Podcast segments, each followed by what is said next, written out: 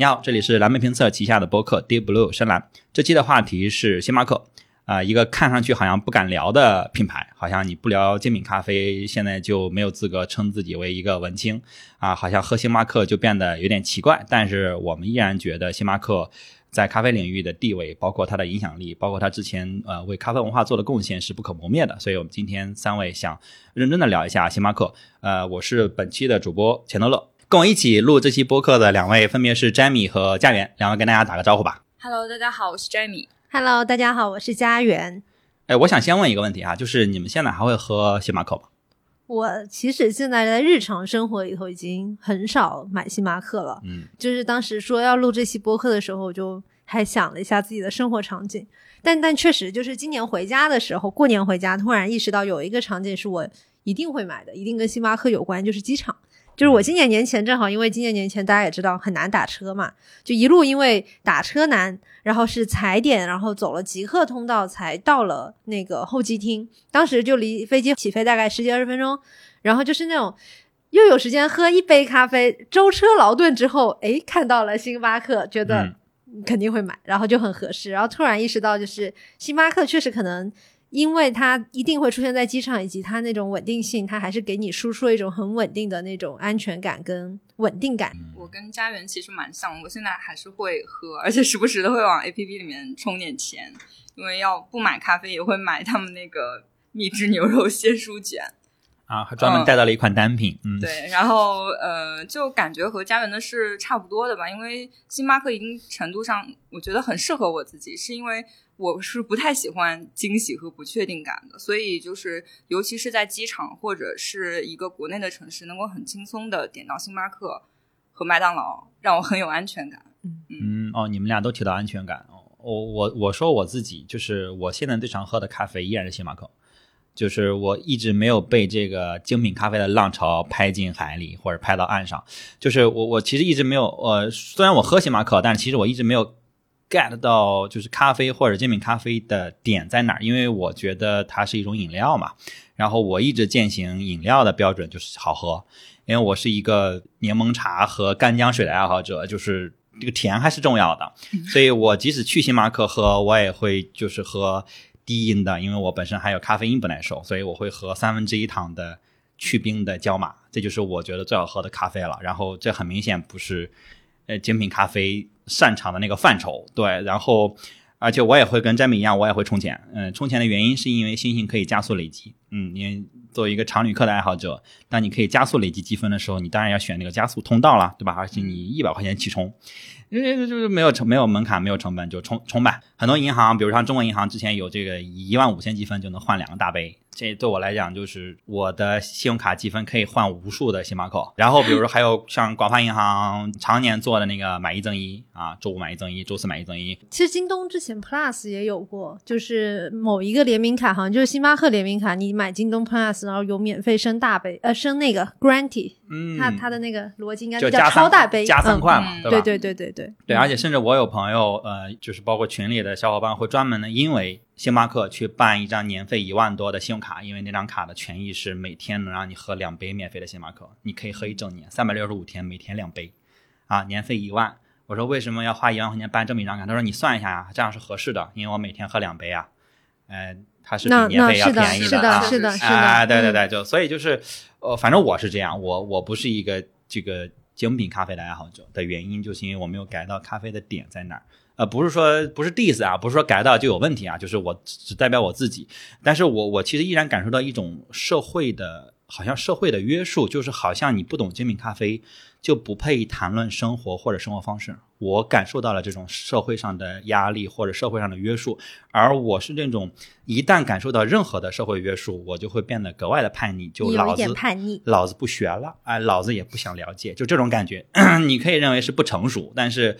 呃，咖啡只是一种啊，但是我确实在咖啡这儿感受到了这种来自社会上的这种压力。鄙视链，对对对对，嗯然后大家就会讨论说，呃，哎，这是九十分豆子啊，这是什么？我经常听到这个，然后呃，有时候迫于压力，我会嗯点头附和，但大部分时候我心里会打一个问号，就是嗯，你真的懂吗？你真的知道吗？还是说你也只是一个 social talk？whatever，往回收啊，就是我们今天想聊星巴克嘛，呃，星巴克本身是一个蛮有历史的一个品牌了，啊对然后其实就是钱老师，你刚刚提到那个九十分多少分豆子那些鄙视链，就是这其实也是星巴克最开始的故事。嗯就是虽然现在星巴克它就是我们看它截至目前，它超过七十个国家的覆盖，以及说拥有三三万五千家多家的门店，就是全球有三万五千多家门店，就是这么大一个大连锁，嗯就是肯定。就像可能刚开始聊的，跟精品咖啡、精品小店文化一定是背驰的嘛。嗯，就就打比方，Blue Bottle 肯定是比这个可能乘以百分之十，嗯百分一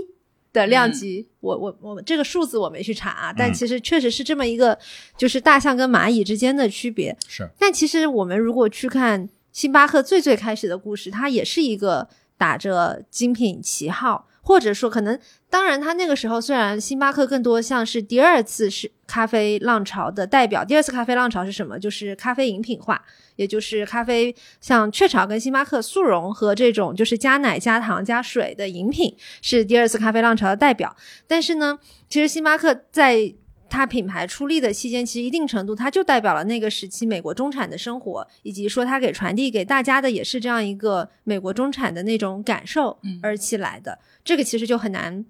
避不开聊到那个舒尔茨，就是 是被称为星巴克之父的那那位先生，他他在那个哪一年来着？就是二零二二年，就去年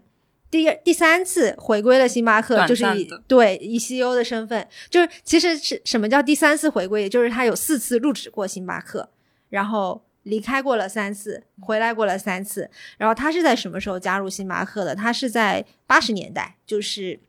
一九八二年那个时候他，他原来是在他是纽约的一个白领阶层，然后当时跑去西雅图玩的时候，踏入了星巴克的那个店里，然后瞬间就被他们店员。呃，就是店主的那种 hipster 的那种状态，还有就是那种有文化和有趣的状态吸引，然后跟人家聊起天来。然后他，我我去看了那个舒尔茨的那个自自类似于自传的那个文那个书哈，就是那个叫《将心注入》。然后他里头有一段话，就是描述他当时第一次进入西巴星巴克那个西雅图派克市场店的时候的感受。他就说：“这是我的卖家，我已抵达。”就是他，这是他当时第一次进入那个店的感受嘛。然后他当时就觉得说，嗯，这是他可能类似于他人生使命一样的工作，所以他当时就回去跟他妻子一顿商量，并且就主动跟店主自荐，就是说觉得我想要去加入你们公司，并且他当时被这样的文化，就是呃，当然这里有一个背景，就是最早的星巴克的店其实当时只有三家店，而且它核心是销售咖啡豆跟咖啡粉，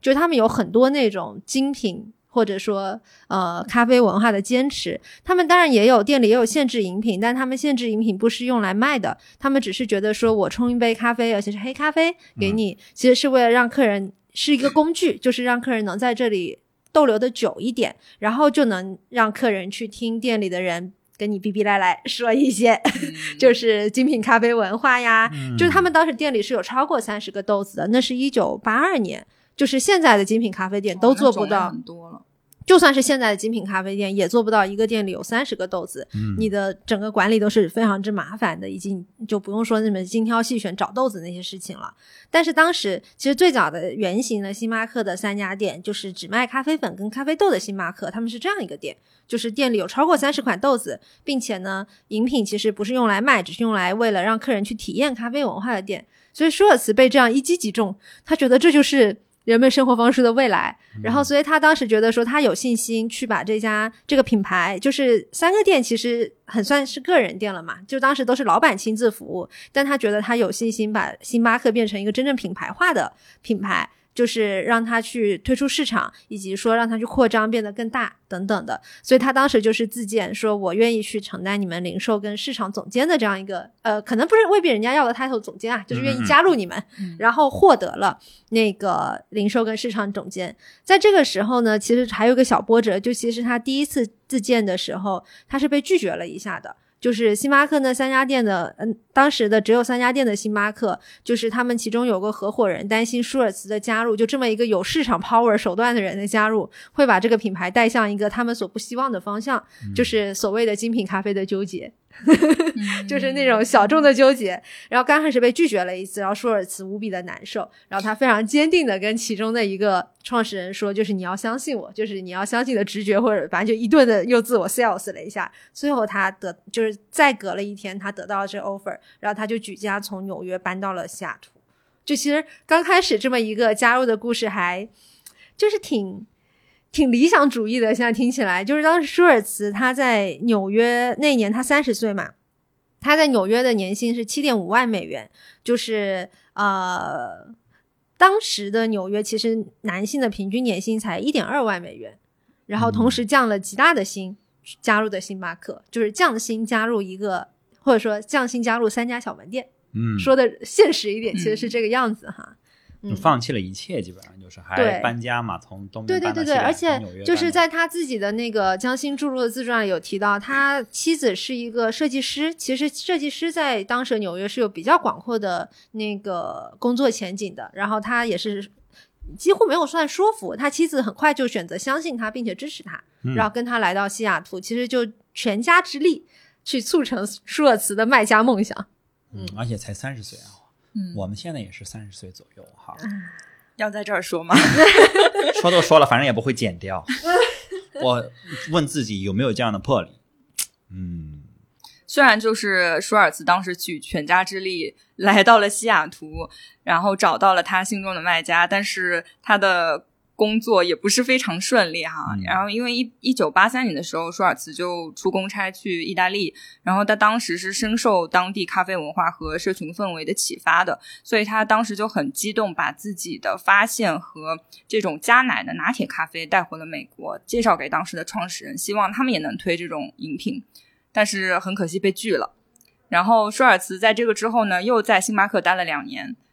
然后他就离开了，开始开展自己的咖啡事业。紧接着呢，星巴克陷入了第一次财务的危机，然后其中一个创始人就找到舒尔茨说，表示我们呃，就说我们找不到比你更适合的人来接手星巴克。所以是从那个时候才真正意义上就是认识到了可能舒尔茨对于这个品牌的价值，也真的相信舒尔茨能够把品牌可能做大做强吧。但是他们也理解，当时舒尔茨可能是没有足够的资金的，因为他毕竟从上一家公司出来之后，加入星巴克，可能工资上就没挣着钱。对，可能也没挣着 然后又开展了自己的咖啡事业，更没钱。对，然后他们就说我们也愿意给你足够的时间。然后在一九八七年的时时候，舒尔茨真的就是买下了星巴克门店，然后这是他真正意义上拥有了星巴克。然后在他买了星巴克之后呢，星巴克也实现了一定规模的扩张，因为舒尔茨买的时候，星巴克才只有六间门店。然后一九八九年，等于他买了两年之后，门店的数量就变成了五十五家。嚯，这扩张速度十倍，两年十倍，两年对，放现在，那是那是有那是拿到钱了。嗯这故事听上去特别像当时麦当劳那个故事，就是当有一个电影来着，就是讲麦当劳最开始的创业故事。当然，麦当劳的那个收购，就是麦当劳这个品牌被这个后面我们认为的麦当劳创始人收购，那个那个故事没有那么没有那么光彩，但是听上去还是蛮像的，就是相当于之前有一个创始人做了这个品牌，但是呃走了一条路，但是没有走通，然后卖给了另外一个人，他更有商业的头脑或者更有这个品牌的这个营销的能力，嗯整体扩张能力，然后他把一个之前的本地的小品牌变成了一个呃现在的这样一个一个品牌。是。然后九零年代之后，其实舒尔茨也确实是不负众望，因为九二年就完成了他们首次公开募股，然后在纳斯达克上市了。然后九三年的时候呢，在华盛顿肯特市开设了烘焙种植园。九五年就推出了我们大家现在都知道的新冰乐和星巴克的冰淇淋，以及在宾夕法尼亚州设立了烘焙厂，等于就是打通了咖啡豆制作的前嗯两个流程了。然后对，嗯然后九六年他们开始通过北美咖啡联盟，呃，这个联盟也挺有意思的，是百事和星巴克共同建立的，是用于产品研发和销售。通过这个联盟呢，然后他们就开始售卖瓶装的星冰乐的饮料，等于说你可能在一些超商啊，或者是哪里都可以很方便的买到星冰乐了。也是这一年，星巴克在日本开设了第一家北美地区的门店，紧接着就是新加坡门店的开张。而且事实上，星巴克进入中国大陆也是挺早的，是九九年的时候，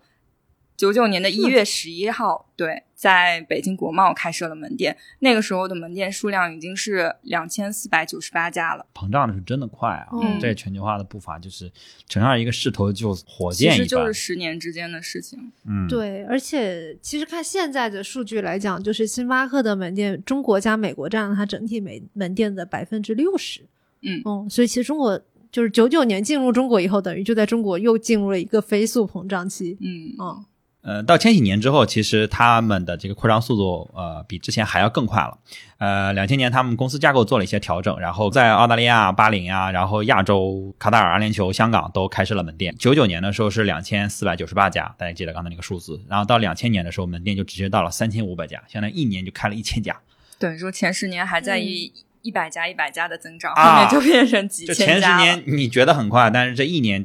两千年这一年就开了一千家店，而且他们在这一年呃有一个很大的变化，就是他们引进了全自动咖啡机，就跟就跟现在基本上是一致了。然后呃目标是为了提升产品的标准化的程度，因为它要让出品是稳定的。嗯对，，而且其实就是两千年之前，星巴克其实用的那个半自动咖啡机，就是现在所有精品馆都会推崇并奉为天花板的辣妈辣妈周口。嗯，就是其实星巴克它在最开始是非常根正苗红的一个精品咖啡品牌，嗯。而且它其实，我觉得它厉害的点也是，它直到了三千多家店以后才开始步入全自动的步伐。那它之前的三千多家店都是用着精品化的那种制作方式出品跟管理的。每杯咖啡都要三分钟以上。那是呢，啊、那那那还得每天早上磨粉磨墨，然后调准校准呢。那这个的管理难度跟标准化难度其实是非常之高的。嗯，而且成本也是相当之高的，因为这会直接影响翻台率，直接影响你的出杯的这个效率嘛。嗯对，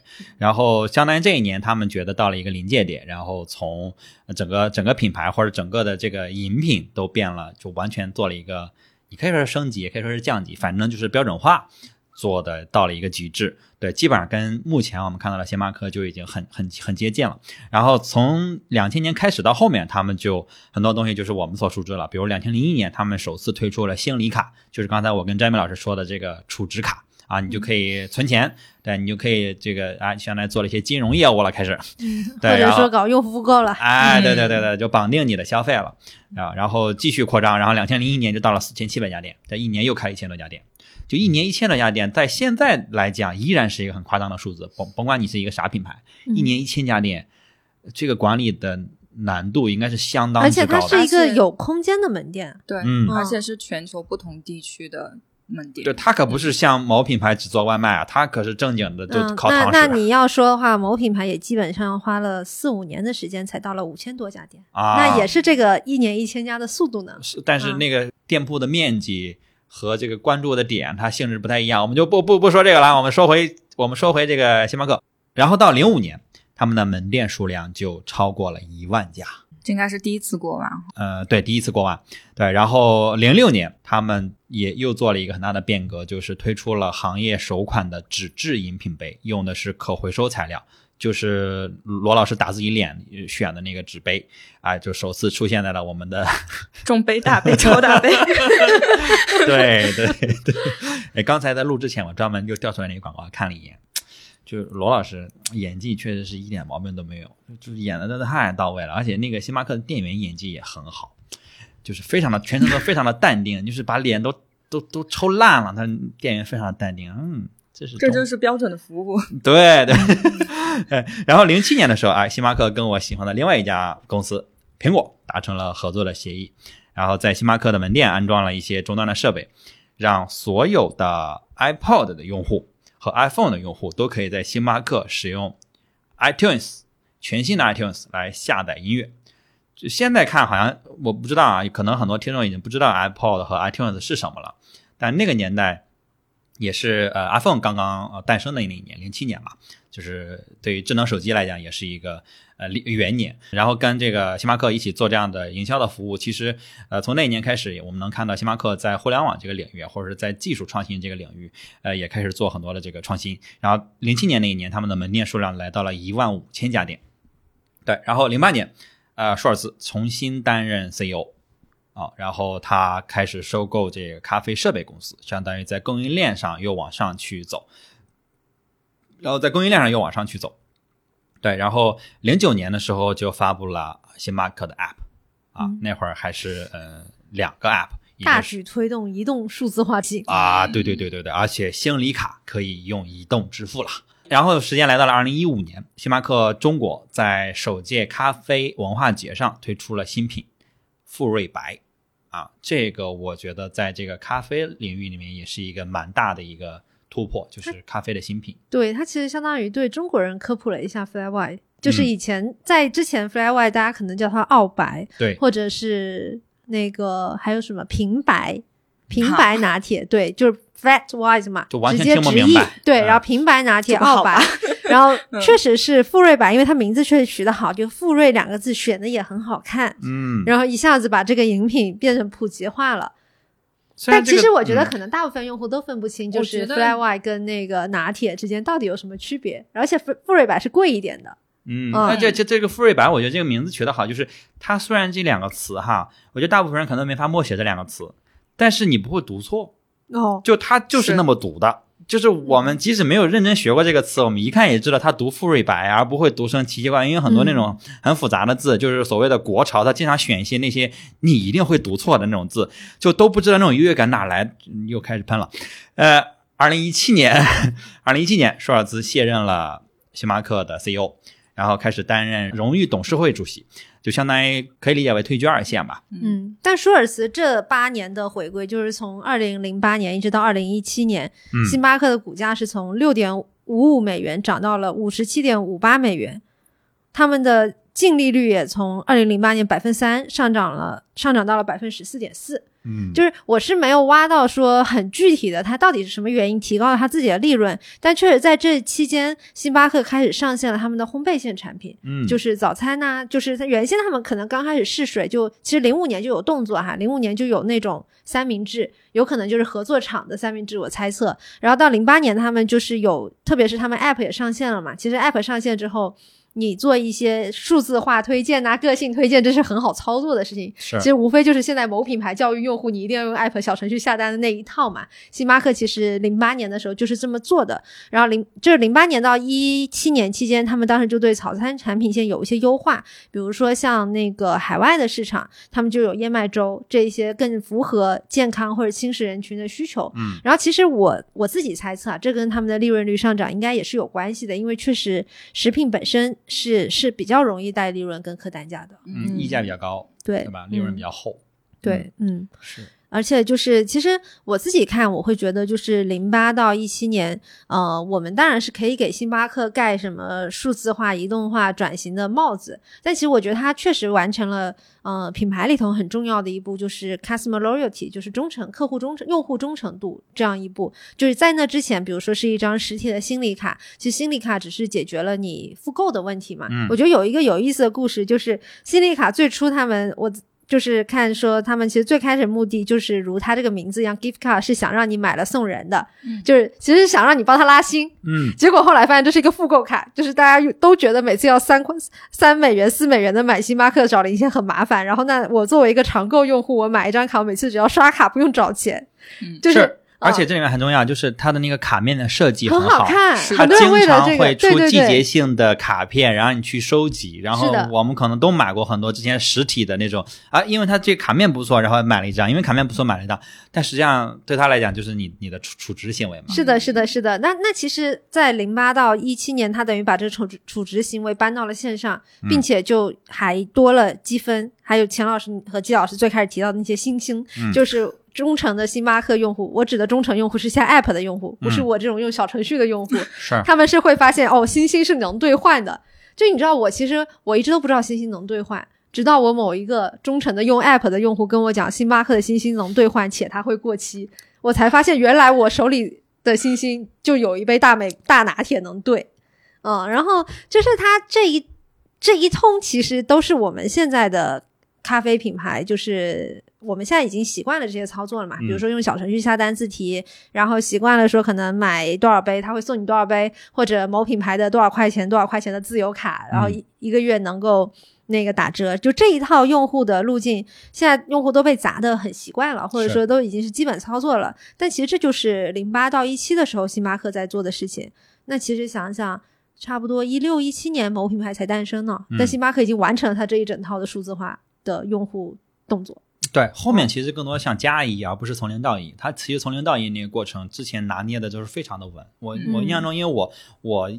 正经开始工作是一二年嘛，就是从一二年到一六一七年，整个那个时间，就是每天中午大家可能就是呃溜着弯儿去隔壁的那个星巴克的门店去，他们每次的这个营销的活动或者是做一些这种升级，我们所有人会就很快就知道，然后大家就会都会觉得嗯做的很对，然后就会买单，然后下 app 也好，或充值也好，或者说啊、呃买什么限定啊，买什么圣诞节的圣诞杯啊、嗯这些东西，嗯就会完全的圣诞红杯也是对对对，完全会被他击中，就他的那个点就很克制，但是每一次出来的东西，你就会觉得你但你会愿意去买单，所以这个忠诚度是越来越越来越往上涨的。然后说回这个舒尔茨，他在呃一七年退居二线之后，一八年他就正式宣布退休了。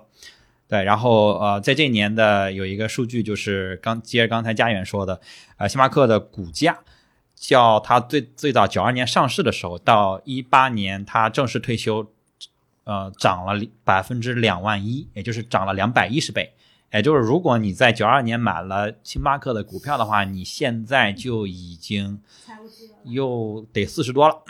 然后呃，对，而一九年啊，一、九年在那个呃最后的辉煌的一年啊，最后大家还能出去玩的这一年，他宣布自己认真考虑参与总统竞选啊，已经开始逐渐的走向疯狂。对，开玩笑啊。然后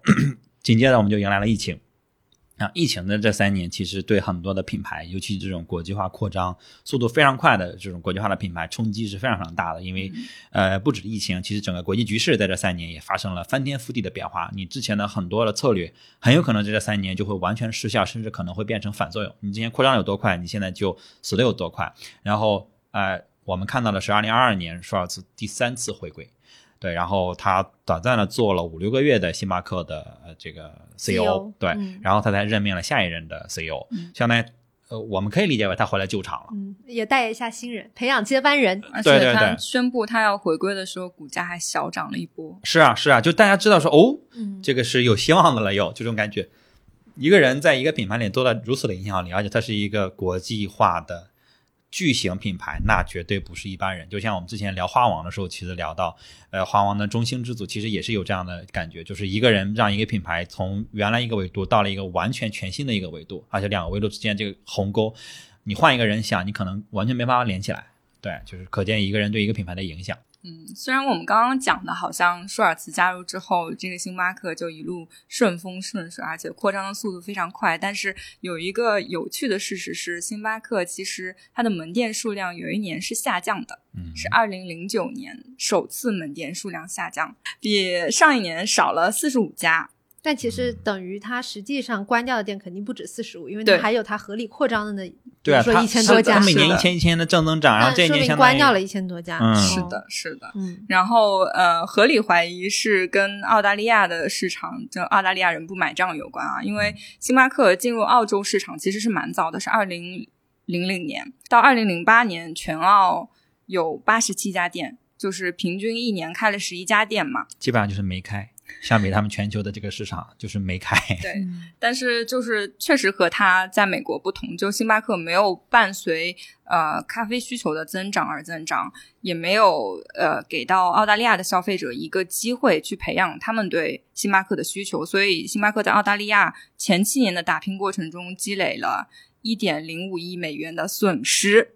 甚至从美国总部拨款了五千四百万美元去救场，嗯但是很不幸，零八年又赶上了金融危机，嗯所以最终还是没有能挡住，大概有三分之二的澳洲门店关门。那这不是就是大败吗？对，八十七家店赔了一点五亿美金，嗯，这是相当能赔了，也是。对，所以到呃目前为止，整个澳大利亚就只有六十一家店，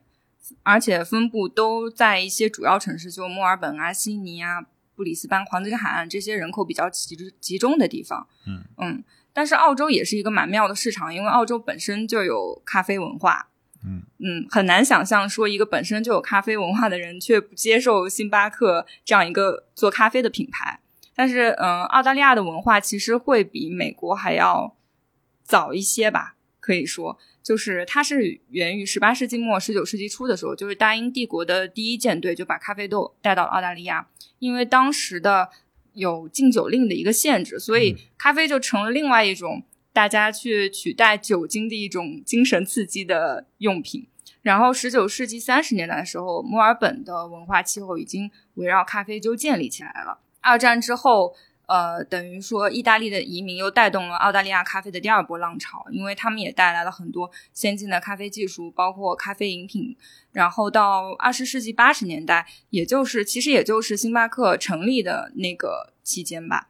澳洲人已经开始开发属于自己的咖啡饮料了。就我们刚刚提到的 Flat White，然后比格罗，然后现在的 Short Mac、Long Mac、Iced Coffee，嗯，就全部都是澳洲人自己研究出来的咖啡饮品。而且它不属于品牌，它属于澳大利亚品类，就像我们的 Dirty 啊，但其实 Dirty 也不是中国自创，嗯嗯嗯，对，它不是它不是一个品牌自己自创的，它其实相当于有了一个经典，它沉淀了一些经典款式，对对对对对，就大家都会做，每个咖啡店都会做这些独属于澳大利亚的，嗯，对吧？口味，呃，星巴克在澳大利亚的这种。怎么说，损失还是失败也好，都有很多案例的分析。甚至我上学的时候，那个是我们的一个的案例研究的课题。对，那英国留学生的案例就是星巴克在 意大利市场。对，因为是吧？因为星巴克二零一八年才进入意大利市场嘛。然后我是二零一六年留的学，然后那个时候我们老师就说：“你们看，现现在意大利都没有星巴克。”确实是蛮惨的啊，然后但是最终还是说星巴克在澳洲确实价格上没有太大的竞争力，因为尤其像墨尔本这样的城市，墨尔本光墨尔本就有五千多家咖啡馆，而且呃，澳洲人是特别喜欢找自己信任的、他们熟悉的这种本地的烘焙师去喝咖啡，然后社区的氛围对他们来说非常的重要，所以。星巴克当时打的是，就是它价格也不低，而且又是非常快速出品的，好像你坐在那里是没有必要的。尽管它有社交的文化，就是店里面社群的这种文化，但是澳洲人比美国人还要更闲一点，他们的社交需求是更大的。就是我常常我可以等，对我可以等。嗯，我之前在就是我我住的地方附近的一个咖啡店，就是也是一个小的精品咖啡的品牌吧，就。一条长队排二十多分钟，就是大家完全不着急。然后我甚至后面，我后面有一个阿姨都开始说：“哎，你的鞋子好好看，在哪里买的？”就是他们觉得这种是很日常的东西，我耗得起这个时间。嗯，我不要效率，对他们就要这种 neighborhood。对，是。哎，不过其实就是星巴克，它在巴西跟越南也比较困难，就是进入了之后也比较困难，但它可能跟澳洲。困难的原因有一点不同，就其实巴西跟越南它本身就是咖啡生产国，尤其像巴西，简直就是其实我们喝到呃，这可能又要扯到另一个概念，就是像星巴克这些商业咖啡嘛，就是区别于精品咖啡用的都是拼配豆，其中有一个非常经典的拼配组合就是巴西哥伦比亚，就是巴西豆拼哥伦比亚。因为哥伦比亚提供酸，巴西豆提供苦。然后比如说，要是今年巴西少下了一场雨，或者咖啡豆减产，那简直就是整动了整个世界的 咖啡供应链的神经。就是哦，扯远了哈。就但所以，因为这两个本身就是咖啡生产国的国家，他们本土的咖啡文化不成问题嘛，就是本土人喝咖啡这个习惯是有的。需要教育。对，就跟澳大利亚一样。然后同时，它价格还很低，因为自己就是。有供应链的地方，然后所以星巴克在进入这两个地方的时候，它所代表的那种，就是其实你一听，我们也肯定也知道，就是美国的定价跟巴西跟越南的生活水平，那肯定不是一个价格。然后带着这样的星巴克的高价跟精英生活方式进入的时候，就根本无法打动当地的一个市场。哎，不过星巴克在中国就可以，因为就是其实你看你们刚才提到的，像呃像澳大利亚、像意大利啊、像巴西、越南。这都是有很深远的咖啡文化或者咖啡种植、咖啡历史的。而中国其实它在进中国的时候，中国是我绝对没有那个其他那几个市场那么有的，所以我反而是觉得它其实没有在有咖啡文化的地方拿下很多的市场，反而在在新兴的市场，它做了很多的教育，或者是呃收获了很多的商业价值。对对对对对。而且其实就是去看星巴克，他打中国市场的时候，最开始打动中国市场的人的打法，跟他最开始打开美国市场是有一点像的。我觉得星巴克当时刚进中国的时候，其实他也有意的去找高端写字楼，或者说绑着外企的写字楼去进行铺垫，然后一定程度上就是，特别是两千年、千禧年的时候，是外企比较还不像我们现在都喜欢当互联网民工，那时候大家都喜欢当外企白领，就是那星巴克跟外企的绑定，一定程度上就是让大家会觉得这是一个小资生活范儿嘛，或者说可能是更更中产的人，或者说更小资阶级的人，他们所享有的，或者说他们所喜欢的生活方式。对，嗯，总然后之是让人向往的。对，让品牌的这个中产化的标签在中国立住了。嗯，你看现在星星巴克在国内其实有很多种门店啊，除了我们普通看到的门店，他们还有一些呃像环保门店，然后像一些地方限定的门店，还有他们呃一直在做的这个甄选店，就是有一颗大猩猩的甄选店。黑的那个，对对对对对，然后主要是用黄铜的那种风格。这里面最上面的就是烘焙工坊店，然后上海、然后东京、芝加哥、西雅图、这个纽约都有这个烘焙工坊店。它其实就是这种把整个的咖啡工厂相当于搬到了这个店里。整个的咖啡的生产的过程，在店里你都能感受到，然后有各种各样的管线，然后各种各样的这个呃流水线，甚至这个店往往都有好几层，因为它挑高非常非常的高，然后你能看到这个咖啡就一袋一袋一袋这么被生产出来，而且是真实的生产，不是作秀，就它会真正的生产出来，并且直接发到呃各种地方去卖。对，它就是把它当工厂去一样去在做运营。我们现在就能看到整个咖啡生产的这个全过程，而且这样的店里还会卖一些奇奇怪怪的东西，比如他们会卖酒。啊，然后会卖一些你不会在别的门店、别的类型的门店里吃到的那些吃的，然后它会有很多很多种各种各样的吃的，然后各种各样的酒，啊，会觉得就蛮奇怪、蛮有趣的。而且我记得我去上海那家店的时候，就在兴业太古汇，呃，我是应该是一八年还是一九年，我不太记得了。疫情前的事儿在我这儿都已经整个就模糊掉了，就是时间线已经模糊，就全部压缩模糊掉了。然后我我记得我排队还排了四十多分钟。哦，那已经不是刚开业的时候了。哦我排了四十，因为我就是想进去感受一下，说到到底是什么样的一个感觉。呃，然后进去之后真的是人乌泱泱，他还限限人数嘛，就是限流的一种状态。他不希望大家体验不好，但依然体验不好。就是里面有很多限定的这个呃周边还在卖，然后对，就喝了一下他们的酒，吃呃喝了一下他们咖啡，吃了一下他们的东西，呃，没觉得特别有特别的，但是那个整个咖啡生产过程是蛮蛮震撼的，因为那个咖啡的香气，生产过程中生产的这个香气确实不是商业咖啡店能闻到的啊，那个咖啡豆的香气是非常的直白的。新鲜现磨，嗯，对对对绝对是沉浸式体验。啊，对，而且你看那咖啡在呃传送带上嘟嘟嘟嘟嘟一包一包出，你会觉得还还挺神奇的，就站那儿你就能看就能看半小时，就不带重样的这种感觉。那个家园是不是去过西雅图的那家店？对我有一年去西雅图玩的时候，就是跑去他那个，他他英文叫做那个 Starbucks Reserve Ro Roastery and Tasting Room，、嗯，就是那个名字就 有口音。感觉嗯 白货的很厉害。那那个店真的非常大，就是我我心我是对空间没概念，说不出来它有多大，但是你在视觉上就能感觉它有三个层次，嗯，就是它有三个高度，就是先由三个高度区隔它的三个功能区，应该嗯可以这样讲。嗯，就是它那些刚刚钱老师聊到那些管道呀、烘豆子啊，那些什么这些，那个西雅图肯定也都有。然后像西雅图印象中的话，比如说中间这个层次，它是一个那个普通饮品的吧台，也就是我们日常在星巴克，比如说呃甄选店能买到的那一些饮品，它都会有。然后同时可能在上一个我有点记不清了，它应该是类似于是客区，嗯，然后对，那客区也非常大。然后最下面一个层次呢是一个。很长的手冲吧台，然后到了那里就是克制化的手冲服务。就它其实我觉得，其实虽然现在甄选店，星巴克的甄选店也是有手冲的嘛，包括我们在国内的任何一家甄选店，它也会有定期不同的豆子啊，而且它也会。星巴克的手冲还蛮好玩的，比如说叫什么雅致手冲，然后什么什么，反正三个名字不一样，它就是不同的器具啊、有的是虹吸湖，有的是 V 六零，有的是卡丽塔，就无非就是不同器具造成的。但其实甄选店它是有一个长吧台，嗯然后有一个人专门给你服务，然后递上一个啊不，我我说的是那个烘焙工坊店，说错了，就是他专门给你递上一个菜单，然后那、呃几款豆子你去选，而且就是可能不同的，有点像是嗯，怎么说？呃，对你你基本上要买一个 set，就是同时嗯就是你要同时买三款豆子，然后横向品尝。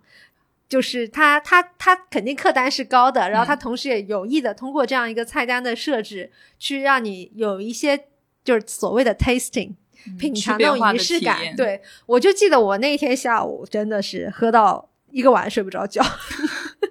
我觉得当时真的是猎奇的心态，因为心里也没有也没有对它的味道会有非常非常高的期望，因为心里还是觉得星巴克是一个商业咖啡嘛。然后，但是就是因为觉得说是西雅图自己它的发源地，然后又是一个烘焙工坊店，所以想去看一下那个店是哎对做的是什么样的，然后看看说它到底有哪些不同。然后我当时就是先是在普通吧台先买了一杯正常的奶咖饮品吧，应该没记错。后来又跑到那个手冲吧台，哦，一口气喝了三杯，到后来真的喝不下了。就是那天下午应该在那里喝了有四五杯咖啡，而且它的量还是很大的，它并不会因为是一个品尝的 set 给你出小杯量。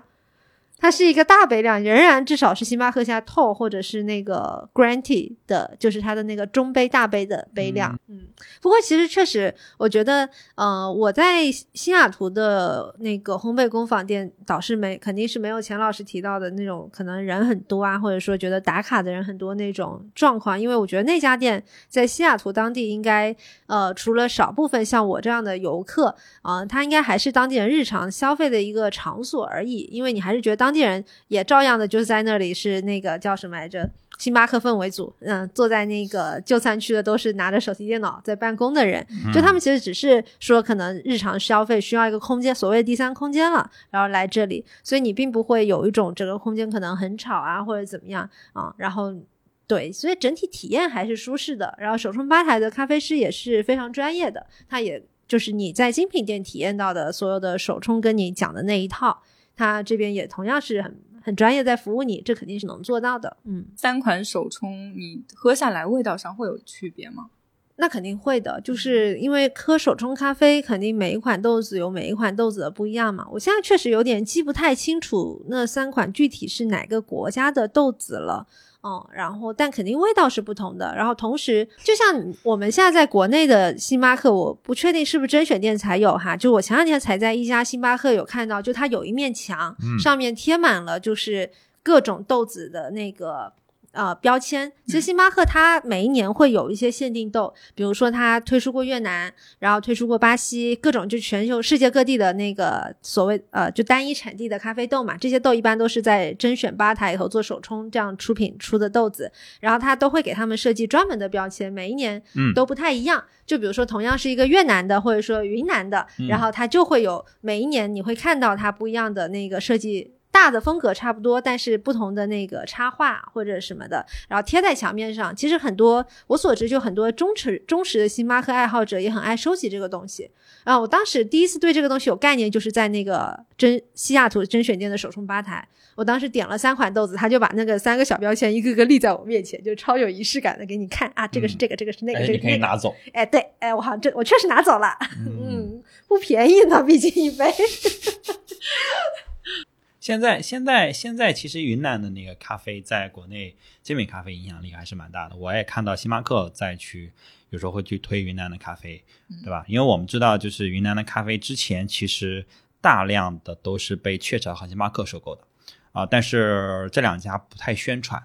就他们并不会用很大的篇幅或者营销去说啊，你知道吗？我们在呃云南去有庄园，或者说我们的大量的收购咖啡，他们不宣传。他们不宣传的原因，从商业角度上来讲，我觉得是他们怕哄抢，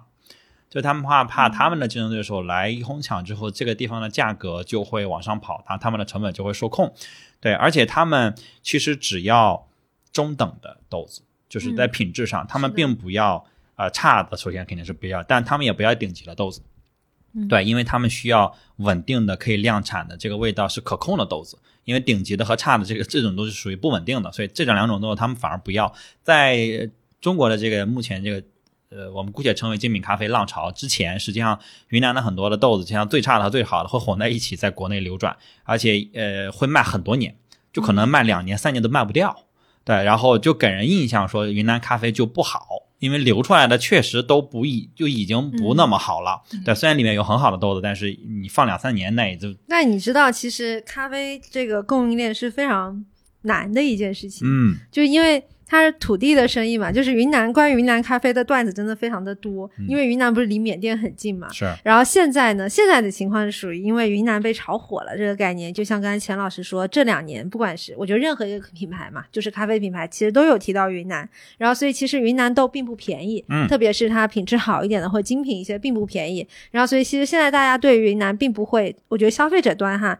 并不会把云南跟便宜咖啡等价起来。是，是然后，所以这一定程度上，供应链端他们也占据了一点优势，就是卖豆的农民们也相对来说价格上，其实有的时候你也很，就是你得很懂行的人才能买到合适的嘛。就是你有时候很容易被坑蒙拐骗，怎么被坑蒙拐骗呢？隔 壁隔壁缅甸的豆子会来进来，在云南卖，说我是云南豆。但更早的故事是属于云南当时生产了很多的商业豆也好，什么样的豆也好，先出口再转内销，变成了嗯海外豆包装。洗一下才能把价格洗上去。嗯，就是其实我觉得云南确实，我们自己的产区是经历了一些有趣的故事的，就是从刚开始要靠出口转内销的方式来卖，然后到现在别人来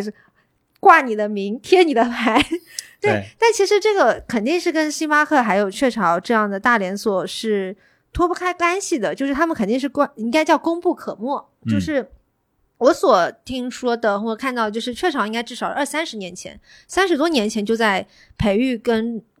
教育云南这个市场，因为其实。呃，就像刚刚有提到跟土地有关的事情，其实是很难的。它本质上就是农业嘛，咖啡其实就是农业。那你要去育种，云南确实是有种植咖啡的好的条件，比如说海拔高，然后什么昼夜温差大，或者是什么降雨量合适等等等等的。它是一个种咖啡的地方，但如果说这个地方之前并没有成熟的咖啡的产业的话，那其实你是要去从教农民开始的，就是你要把好的种带过来，然后先教他们养地，养个一年两年，然后再育种，这个种再育个一两两年，然后迭代迭代迭代。就像我听到的，就是呃，有的时候有一些咖啡的豆种会被取名叫什么七四幺幺四或者什么七三幺幺四，什么意思呢？就是这个豆子它第一年被种植是七四年，然后的第一百一十四批次，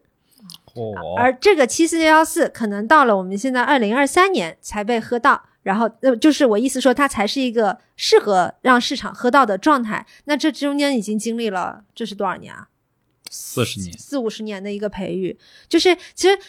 农业肯定是这样，就像我们吃那个储成的橘子。一样的，一年嗯是肯定比一年好吃，它是一年一年培育下来的结果。然后星巴克其实也是啊，像星巴克，我们说它九九年加入中国，然后它大概是从啊两千零呃二零一零年开始在云南有所耕种，然后其实他们都是要投很大的精力的。你要帮人家修路，要帮人家搞教育，然后要让农民尝到甜头，或者让农民愿意跟着你，要不然隔壁哪一个高利益链的种植作物过来，马上就把这地给掀了。嗯，其实这这事儿还是挺难的。是，哦而且我看到一组数据啊，说云南的咖啡豆的产量占全中国咖啡豆的产量百分之九十九以上。对中国其实有别的产地，像海南也有咖啡豆，嗯然后还有是对，就海南也有。海南有，嗯嗯，但是这中国所有的咖啡豆的产量占占全球咖啡豆产量的百分之一。嗯嗯，对，刚才我跟詹伟老师聊天，我说这是一个举足轻轻的市场，就是你不管怎么折腾，你完全影响不了全世界的咖啡的这个定价。这也是之前刚才佳妍说到说，呃，云南的这个价格其实起伏很大，因为目前咖啡的这个价格，整体上全球的咖啡的价格是纽约的期货市场来决定的，这个是靠期货来决定的，并不是靠你的种植成本来决定的。对，而且他们这个期货的依据是巴西的咖啡。也就是说，刚才家人说，巴西那边下了一场雨，会直接让云南这边的咖啡收购价可能降低或升高。对啊，毫无关联，跟你今年付出了多少人力成本，你是不是这个你这边的人人工成本增加，没有任何的关系。对对对，就像是今年初，对，就今年初在澳洲举办那个全国呃全世界最大的那个什么，类似于写呃商商贸展展销会，对，什么 trading exhibition 啊、商贸展销会。然后当时就有一个国内的生豆商或者是咖啡爱好者去，我也那当然这段我也是从别人家播客听来的哈。他本人的亲自经经历就是，他说啊，我们中国的那个就是过去的咖啡爱好者也好，什么还挺挑的，就是早上去嘛，起得早，然后呢这挑挑那挑挑，只挑精品的豆子，然后觉得嗯喜欢的买回来，然后有的时候下午溜个一圈，再到上午待过的摊位，发现人家啥都没了，就是因为其实咖啡在海外欧美的市场的需求是远大于我们的，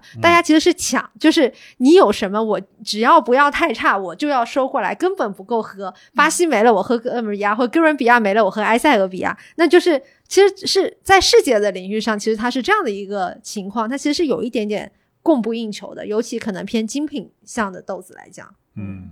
是，就是呃，而且刚才我们提到，像雀巢，其实本身它也是咖啡行业、零售行业的巨头，然后咖啡在雀巢里面也占很大的一个比重嘛。然后咖啡在呃雀巢在二零一八年跟呃星巴克达成了一个合作，他们对外说他们结成了一个全球咖啡联盟啊，但实质上是雀巢收购了星巴克的零售咖啡的业务，也就是说。呃，星巴克门店除了星巴克门店卖的咖啡，其他地方卖的所有星巴克咖啡，包括呃这个罐装的，然后这些咖啡粉呐、然后呃还有后面雀巢给星巴克出的这些 Nespresso，就是那些咖啡胶囊，胶囊对，这些都算是雀巢的业务了，就已经完全收购了。然后收购这个业务，据据悉，据悉说，按照协议，雀巢要支付七十一点五亿美元给到星巴克。啊，这是一笔大生意。然后，而且后面查财报看，雀巢二零二零年的财报说，啊、就是这项业务给雀巢带来了二十七亿美元的营收，一年哦，啊，一八年七十五一点五亿买完，然后二零二零年已经带来二十七亿美元的营收了。如果每年都差不多这样的话，已经差不多回来了。我我们不好算利润率多少哈，但是很明显这不是一项小业务，从星巴克这边脱手。然后反观星巴克二零二零年的财报啊，就他们门市以外的营收下滑了百分之三。对，就是有一个有一个缺口啊，但是他们依然觉得说这个咖啡联盟的成长给这个营收的下滑带来一个止血的效果，就他们说还没有出震荡期。对，因为打算这个咖啡联盟，其实我们不好知道他们里面具体的协议是什么，但是很明显他们之间不会再去进行相对恶意的商业竞争，比如说在收购原豆这个事情上，之前他们两家如果到同一个产地收，我相信会有些价格战。但这样的话，可能达成这么一个协议的话，大家他们两家可能会联手一起去打压，对，一起去这个啊，保障自己的这个 收购成本以比较合理的价格收购他们想要的咖啡豆。啊，对对对对对，就是我们都明白了嘛，就是他们会达成一个这样的一个协议，因为呃，竞争带来了这个营收上的损失，很明显，我觉得绝对不止百分之三，嗯对，所以这个对两家来看，很明显是巨头巨头之间的强强的联合。对，这个是雀巢跟呃星巴克之间我们挖到的一些一些关联啊。就我们说了很多呃，像豆子呀，或者说雀巢、卡星巴克这些，其实偏资本向、偏上游的这些东西。但是我们聊星巴克，其实本身我还是回到我最开始开场说的，我是觉得本身它是一个饮料，而且星巴克自己也定义自己是是饮料的这么一个品牌。对，没有问题。对对对，所以我觉得其实本身喝咖啡，呃，我是觉得没有必要太较劲。就是如果你喝明白了，你就明白着喝；如果你觉得它就是一杯呃甜水儿，一杯苦水，那我也觉得没什么问题。倒是确实不用互相的去榨汁这个是确实没有必要。它本身就是饮料而已嘛，我觉得它没有必要去上升到呃那么严肃的一个一个一个高度。而且星巴克除了它本身在咖啡层面上的一个耕耘，其实它本身在服务上也有很多的耕耘。嗯，是，我觉得星巴克的服务标准是很值得学习的，就是嗯很值得连锁餐饮学习的吧。因为像我们刚刚说到，一个是它豆子的出品，其实就已经倾向于一个标准化的出品，基本上每每杯味道都是一样的。那我要去星巴克点美式，我的预期也是一样的，这个对我来说就非常有安全感了。但是其实你要想说，我做出一样的，其实是很难很难的，就是我每它的配方很好，对它的配方很好，然后呃，即便是我同样批次供应的豆子，可能每杯出品都不一样。因为它可能拼配它才是一个本身也有正常的一个不稳定所以它肯定它有一个很厉害的拼配师。嗯，对 SOP 很厉害，对对是对对哈，我怎么弄出一模一样的口味的椒麻、嗯摩卡，对吧？嗯是，我觉得就是从它的出品一直贯彻到它服务的这种标准化，真的很厉害。因为我自己其实一开始，嗯，喝星巴克，我是蛮被它的服务吸引的，因为我是一个蛮喜欢就是别人对我很礼貌、很客气的这种。因为我、哦，你是这种，对，因为我喜欢星巴克，主要是因为服务吧。因为我一三年的时候在上海实习，我当时记得特别清楚，就是呃，我进地铁的时候会有一个卖糍饭糕的阿姨，然后我出地铁口的时候有一个星巴克的店。嗯然后我当时就是呃，如果我有时间吃早饭的话，我要么就是买糍饭糕，要么就是买星巴克。这两件事情对我来说同样的自然，同样的日常。但是我确实就是因为星巴克的服务有被惊艳过，就是我有一天是周六去上班，然后那个店员就呃在给我递咖啡的时候，他就很自然的说：“啊，你今天还要上班啊？”就是完全不是那种讨好的，或者说我没话找话说那种语气，不是装熟的那种，对，嗯就是很自然的说你今天还要上班啊，然后你当下就觉得潸哎然泪下。没有，就是这种照顾。其实你要想，他把服务里面，其实服务里面有一部分是比较客观的，就是嗯我这个流程应该怎么样，我应该给你端什么样的咖啡，我的这个呃，给你给你的服务我要配备哪些，就是我可能要给你递杯垫啊。我可能要给你餐巾纸啊，这些都是很好标准化的。但是恰恰是这个比较人性或者说呃主观情感的这一面，其实是比较难标准化的。但是，嗯、我当时体验到的很多上海的星巴克其实就是这样的服务体验，我觉得这点是非常值得尊敬的吧。嗯，然后呃，这种服务一定程度上有又回到就是星巴克当时在美国推的时候，他也强调说我有一个第三空间的概念，他说我家和公司之外的另外一个地方，但这个地方绝对不是一个陌生的地方，就是它不会让你感到不舒服，是让顾客好好放松和别人好好交流的一个地方。我觉得这个也是非常了不起的。嗯，其实我觉得就是呃，把人作为核心，一直是星巴克很重要的企业文化。就是不管是我们最开始提到的那位舒尔茨先生，就是他是他也是他最开始其实也是被呃创始人，就是三家门店的创始人那种服务或者交流，或者是他们的热情所打动。然后同样的，其实他自己在培训员工的时候，他也是同样的理念去贯之，认为人是你最需要去关注的核心，去关注每一个客人。嗯，然后其实我我自己身边哈，就是我早期自己没有，其实我一直都没有成为过星巴克忠实的客人，就是年纪小的时候穷喝不起，然后赚钱了以后又我就是那个太有钱了，一不是下错过了那个。不是不是，我就是直那个接冲进了精品咖啡。对我就是钱老师说的那个占那个心里对星巴克有一点点鄙视链的精品咖啡，对我开场就是点你的嘛，呃，嗯，就是对着你说那个精品咖啡装逼怪哈，然后 那个，然后对，所以其实某种程度上，我觉得我跟这个品牌一直共鸣有限。然后，但是呢，就是我以前有一个同事，刚工作不久，有一个同事，他以前在星巴克打过工，嗯我我怎么发现他很爱星巴克呢？就是他其实只是在星巴克兼职，是一个 part time 的一个工作。然后我发现他的那个电脑背后贴满了星巴克的各种那个贴纸。而且有的时候我跟他，比如说中午吃个饭，然后我们溜达过去买哪一个咖啡，他发现说，哎，这家门店的贴纸不一样的时候，他会跟店员要，然后非常开心的美滋滋的贴回自己的电脑上。然后我们当时还一起出国出差嘛，然后他看到，哎，比如说马来西亚的贴纸不一样，然后美滋滋的贴在苹果的面板上，然后我就说你为啥？就是你为啥会这么喜欢嘛？他就说，哎，觉得一个是很可爱，然后另外一个就是他对星巴克有认同感。他说到一个细节，这也是我后来观观察同样星巴克出来的人都一模一样的细节，就是星巴克他们之间互称为伙伴。伙伴，嗯嗯，对，就是他们会，所以他们会觉得自己在这边工作，不管我是兼职也好，我是只可能只是一个外场端盘子的兼职，甚至不是一个能操纵咖啡的兼职，那咖啡机的兼职，他们都会觉得是平等被对待的。嗯嗯，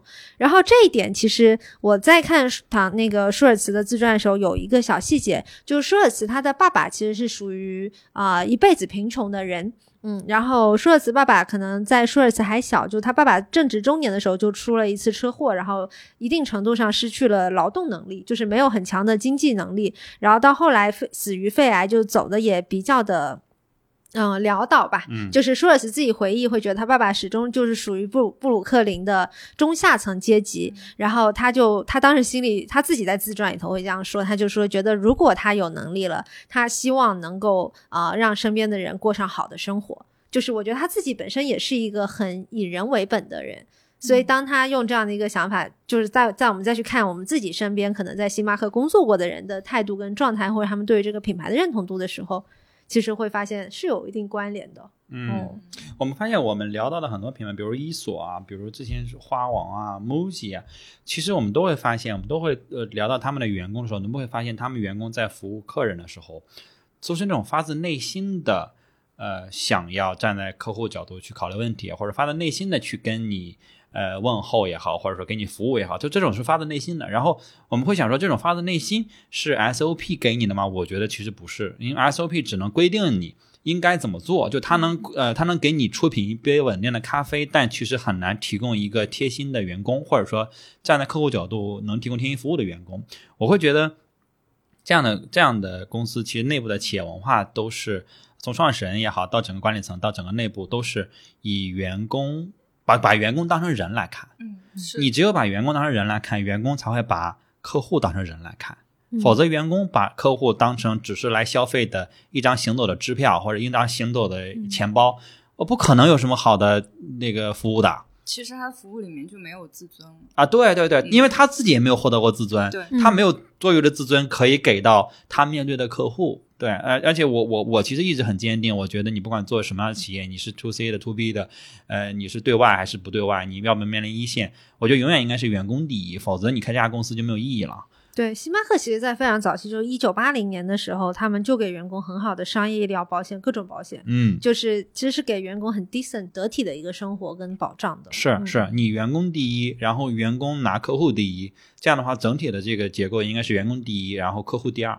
那这样的话，客户虽然在第二，但是客户得到的体验绝对比你把客户放在第一，你去压榨你的员工，最终客户得到的这个体验一定是，我觉得是完全不一样的，因为这个逻辑底层逻辑是不一样的，就是员工的心态也不一样的，因为他虽然很。呃，可能要付出更多去服务客户，但他心里是很高兴的，他是他是有尊严，而且认同自己做的这个事情的一个价值感。哎，但是话说回来，嗯就是这几年大家可能也被星巴克的月饼不堪其扰。如果你在八九月份踏入星巴克的门店，我觉得大家应该会社恐。对，应该是七月份，可能他们就开始了。对这件事情，我采访过那个星巴克的员工，就是他们说，就是他们其实星巴克员工站点单岗是轮岗嘛。嗯，然后，其实他们在月饼季的时候最害怕就是站上点单岗，啊就是你只要站上点单岗，比如说你在在这一个班次排你在点单岗这样一两个小时，你脑袋上就挂着一个 KPI，你这一两个小时要卖出去多少个月饼，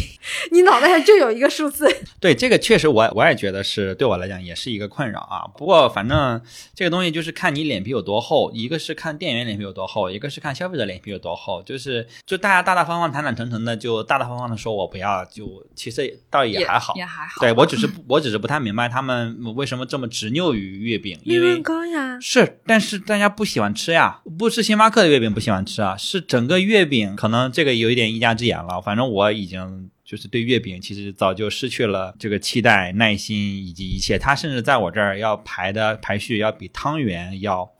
往后要远很多。就是我怎么评价这样的食品啊？就是说，呃，节日食品，就是你平时会不会单独买来吃？你真的会在平时单独买回来月饼吃？我觉得如果不会，那你在节日当天你也并不会多么在意它。但汤圆有时候我还是会买回来当早餐吃的。那这么说，星巴克还是有一个爆红的节日单品的太妃榛果拿铁。哎，啊我觉得是好喝的，我觉得是好喝的。对那个也是我每哎，对我对星巴克最大的忠诚就是每一年圣诞期圣诞季要买一杯太妃榛果拿铁，嗯而且我一定要去门店买，因为它那个奶油只有在门店让它现挤挤的多多的，你才有那个感受。是，而且是拿一个红杯走，其实氛围感是很足的，对吧？而且只有只有那个时候才有嘛。嗯那这是你最喜欢的星巴克单品吗？对，可以这样讲。嗯，因为其他其实因为我自己对它的经典款就没有很那个什么，对我就是太妃榛果拿铁就是属于啊、呃只会在星巴克买，其他店其实但是仿的也很多，但但就是这个忠诚度最高。嗯，Jamie 老师呢？我都挺喜欢的。但你最近经常喝摩卡，这是为什么？你为什么喝这种不三不四的饮料？你不也是一个精品咖啡装逼怪吗？对他为什么要喝？就是，哎，我一直不知道摩卡和热巧是什么区别热巧里头没有咖啡摩卡是咖啡里加了巧克力。对，啊？所以摩卡里面是有咖啡的。而且我喝的是四分之一糖浆的。更加的不三不四了。对，我觉得摩卡和就是大家觉得都不太好喝的那个豆奶拿铁，我都挺喜欢喝的。变态豆奶拿铁就是变态，然后喝豆奶拿铁 就都是变态。我有幸的尝过一口，嗯，然后呢，还不如喝豆汁儿，哇，就是不我以前喝了很久哎，就是它很奇怪，它那个味道就豆太腥味。它是很奇怪的一种嗯海带味，就是感觉就是你在嘴里撸昆布，而且是生昆布，就是有豆奶拿铁吗？我怎么啊没有印象有这个 SKU？你可以把奶换成豆奶。你说一杯拿铁，然后奶换成豆奶，当然现在我记得菜单上也已经直接有了都在推燕麦奶或者怎么样的。啊。燕麦奶是我觉得 OK 的，这样我就就是说不出来我下一个了。我有一个那个星巴克有个单品是我太妃珍贵拿铁其其次，但我想不起它，是因为它基本我反正国内好像只上过一次那个南万圣节限定的南瓜拿铁，国外有，嗯国外每年都有。然后国内我记得好像只有某一年出现过一次，然后可能大家还是不喜欢，因为我也问过身边的朋友，就他们还是不太接受这个味道，所以可能就没有再回归过。嗯，嗯，詹伟老师，你还说还有一个还有一个就是那个红茶跟咖啡混的那个鸳鸯，加辣吗？啊，就喝这些奇奇怪怪的东西。哎，我今天重新认识了 Jamie 因为我老师，因为我在家我自己喝咖啡就量非常大，我每天在家要喝两杯美式，就是。我喝咖啡的原则就是，如果我要去星巴克喝，我就喝一些在家甜甜腻腻的东西。对我就在家不会做的东西。那你刚才那个鸳鸯要怎么点呢？是在菜单上的吗？在啊，就是在那个我怎么没在菜单上看过这么这个我看过，看这过这个我看过东。西？那个钱老师，你不要说那个 Jamie 老师，你自己喝的也是一个什么加糖加奶的不是，对我我首先我开场我就说了嘛，我最常喝的，我最常喝的，我现在最常喝的就是三分之一糖的低因去冰的焦马，然后换燕麦奶。对，这就是我最常喝的。然后最常喝它的原因是因为我之前最常喝的不见了。我是一个就是我一旦我特别喜欢一个品牌的单品，它经常这个单品就会下降。我喜欢喝的是老款的红茶拿铁。啊，但那个啊红茶拿铁里头没有咖啡哦。呃，诶，对对，因为我咖啡不耐受嘛，所以它就对我来讲就是奶茶。但老款跟新款有很大的区别，是老款是茶包的，是一个茶包，那个茶味那是个茶味比较是现在那个、嗯那个茶粉茶粉的完全对。OK，刚下架那一段时间，那一两年里，你还可以跟店员说：“哎，我要老款。”他们能明白，他说：“嗯，懂了。”而且他会给你点一个更便宜的款，嗯就是明显比之前老款红茶店还要便宜。他会点一个另外一个单，然后给你放一个茶包。但现在你点，呃现在店员已经不记得那是什么了，就是已经换代，他们已经不知道那是什么了。而且那个时候一定要买超大杯，因为大杯是一个茶包，超大杯两个茶包，三块钱获得额外的水和一个茶包，超值的。因为那个茶诚用户真的很可怕，因为那个茶味就变得更浓了，因为它只加了呃一点点的那个水，但多了一个整个就是茶包你。要忠诚用户，就是这种把你算到毛细血孔里头。啊，每一个每一个就是那种算一个浓缩多少钱，然啊后加水，然后是不是比美式便宜的那种？啊，而且每一个单品都有它适合的杯型，对，就是那个是我最喜欢单品。嗯，现在点不到了，偶尔偶尔在甄选店，就是看到对眼的店员，你跟他说，他还能给你点到。但他们有茶包的的储存，是不是备货？他他能给你做，前提是他有备这个货。茶包还是有的茶包，因为他们有哦茶，因为茶这个 Tivana 是星巴克之前一度推的很猛的、很凶的嗯，但这两年好像不见提了，所以我们在大纲里也没有提它，因为因为我是一个茶爱好者，他们之前出了几些茶。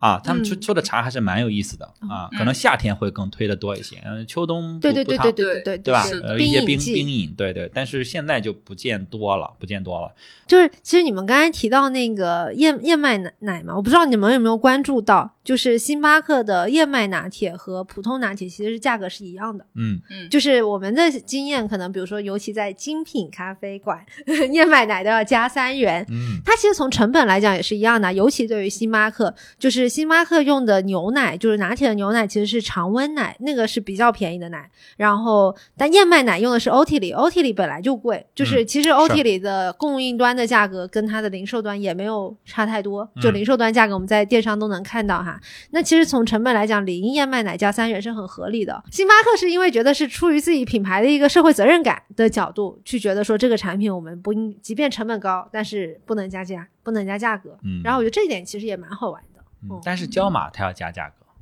当你把焦马那个奶换成嗯燕麦奶的时候，有没有可能是你的口味的问题？但是我那个口味是很好的，因为焦马直接全糖还是蛮甜的，三分之一糖将将好。那我们今天节目就到这儿，然后这个大家呃听众朋友们听到这儿，应该也是我们的这个粉丝了，然后嗯也来分享一下你最喜欢的星巴克单品吧，不限于饮料，我觉得，因为你也可以双猫爪杯，对你。嗯 那这确实是一个很经典的营销啊，案例对吧？对吧？对非常经典。然后后面嗯他们出了好多别的杯，好像就嗯，还还有很多效仿它的猫爪杯。对对对对。嗯然后我觉得有些时候这种爆款也是机缘巧合，就是也有一些是 timing 的原因，就是不见得是这个产品，就可能一些营销案或者一些、嗯一些什么东西就把你推到那上去，又开始说了啊，我们又开始说了，就管不住自己的嘴。我们今天节目就说到这儿，然后大家分享一下你最喜欢的星巴克单品，然后我们准备了三个星巴克的信礼卡充给你。多少钱？多少钱？啊？哎，多少钱再说嘛，反正至少五十、一百的，对吧？啊，说的好就是一百，说的不好就是五十。行了，说到这儿，拜拜。拜拜拜。